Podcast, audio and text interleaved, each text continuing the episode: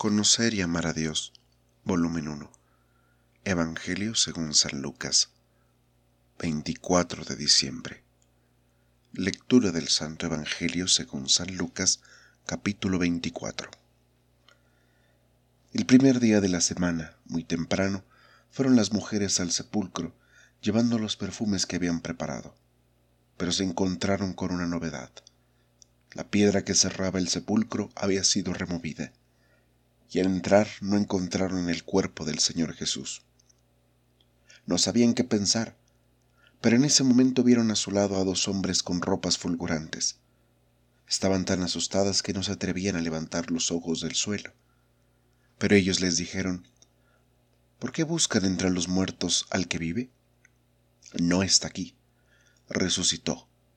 Acuérdense de lo que les dijo cuando todavía estaba en Galilea el Hijo del Hombre debe ser entregado en manos de los pecadores y ser crucificado, y al tercer día resucitará. Ellas entonces recordaron las palabras de Jesús. Al volver del sepulcro les contaron a los once y a todos los demás lo que les había sucedido. Las que hablaban eran María de Magdala, Juana y María, la madre de Santiago, también las demás mujeres que estaban con ellas decían lo mismo a los apóstoles, pero no les creyeron, y esta novedad les pareció puro cuento. Pedro, sin embargo, se levantó y fue corriendo al sepulcro. Se agachó y no vio más que los lienzos, por lo que volvió a casa preguntándose por lo ocurrido. Aquel mismo día, dos discípulos se dirigían a un pueblecillo llamado Emaús, que está a unos doce kilómetros de Jerusalén, e iban conversando sobre todo lo que había ocurrido. Mientras conversaban y discutían, Jesús en persona se les acercó y se puso a caminar con ellos, pero algo impedía que sus ojos lo reconocieran. Él les dijo, ¿De qué van discutiendo por el camino? Se detuvieron y parecían muy desanimados. Uno de ellos, llamado Cleofás, le contestó, ¿Cómo? ¿Eres tú el único peregrino en Jerusalén que no está enterado de lo que ha pasado aquí estos días? ¿Qué pasó? les preguntó. Le contestaron todo el asunto de Jesús Nazareno. Era un profeta poderoso en obras y palabras, reconocido por Dios y por todo el pueblo. Pero nuestros sumos sacerdotes y nuestros jefes renegaron de él, lo hicieron condenar a muerte y clavar en la cruz. Nosotros pensábamos que él sería el que debía libertar a Israel. Sea lo que sea, ya van dos días desde que sucedieron estas cosas.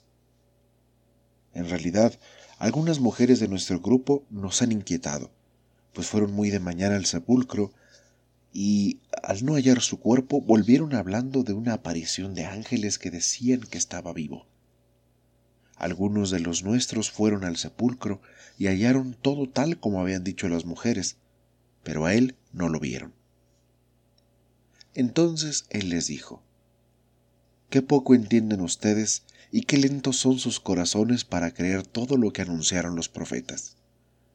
¿No tenía que ser así y que el Mesías padeciera para entrar en su gloria? Y les interpretó lo que se decía de él en todas las escrituras, comenzando por Moisés y siguiendo por los profetas. Al llegar cerca del pueblo al que iban, hizo como que quisiera seguir adelante.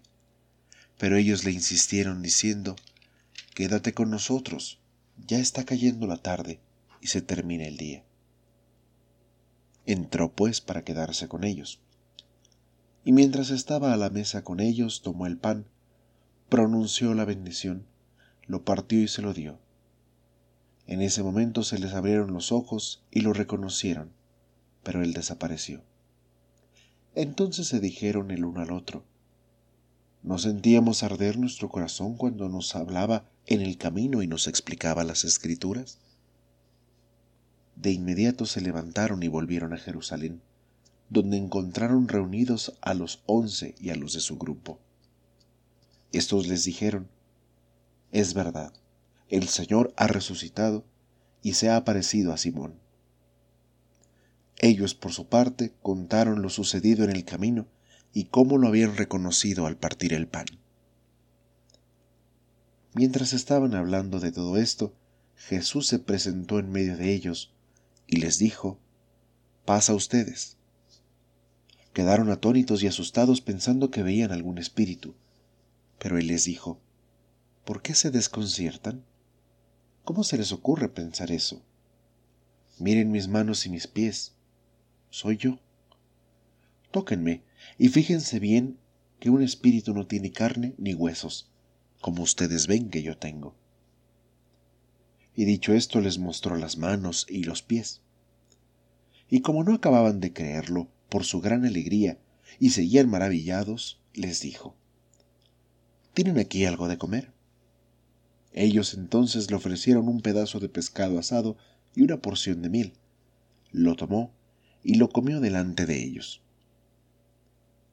Jesús les dijo, Todo esto lo había dicho cuando estaba todavía con ustedes.